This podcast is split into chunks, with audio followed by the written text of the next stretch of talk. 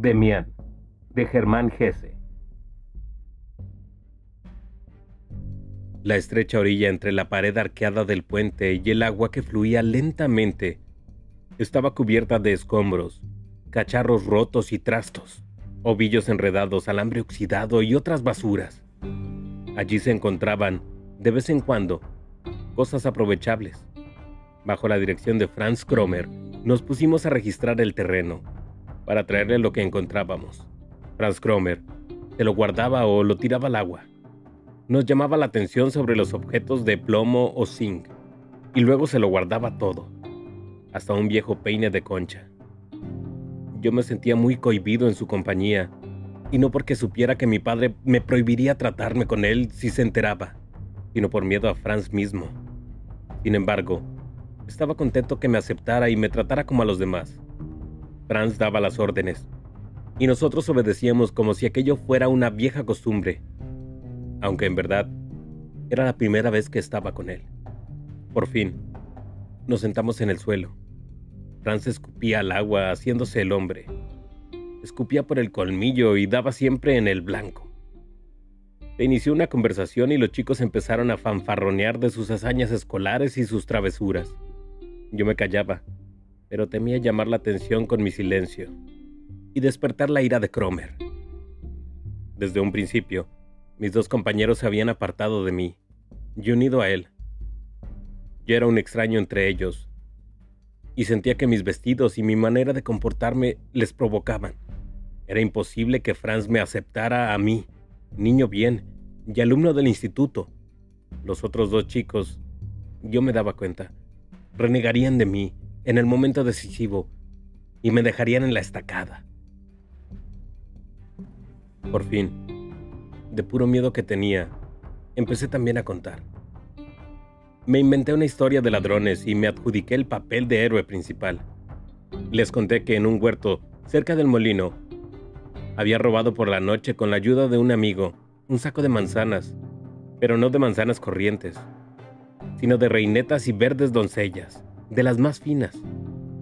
Huyendo de los peligros del momento, me refugié en aquella historia, ya que inventar y narrar me resultaba fácil.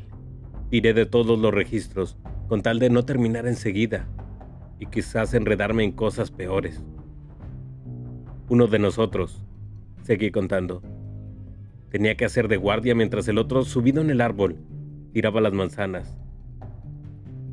El saco pesaba tanto que al final tuvimos que abrirlo y dejar allí la mitad del contenido. Pero al cabo de media hora, volvimos por el resto. Al terminar mi relato, esperé algún aplauso. Al fin y al cabo había entrado en calor dejándome arrastrar por la fantasía. Sin embargo, los dos chicos más pequeños se quedaron callados. A la expectativa. Y Franz Kromer, observándome con ojos escrutadores me preguntó en tono amenazador.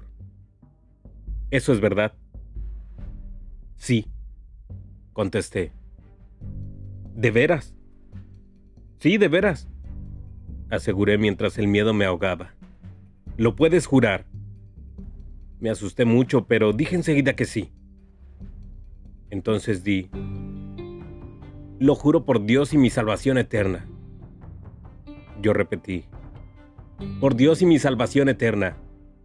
Bien, dijo, y se apartó de mí. Yo pensé que con esto me dejaría en paz, y me alegré cuando se levantó poco después y propuso regresar. Al llegar al puente, dije tímidamente que tenía que irme a casa. No correrá tanta prisa, rió Franz. Llevamos el mismo camino. Franz seguía caminando lentamente y yo no me atreví a escaparme porque en verdad íbamos hacia mi casa.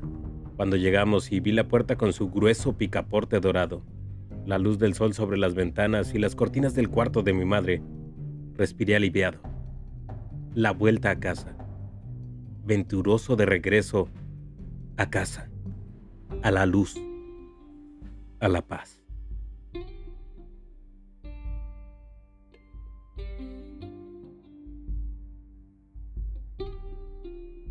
Demián, de Germán Gese.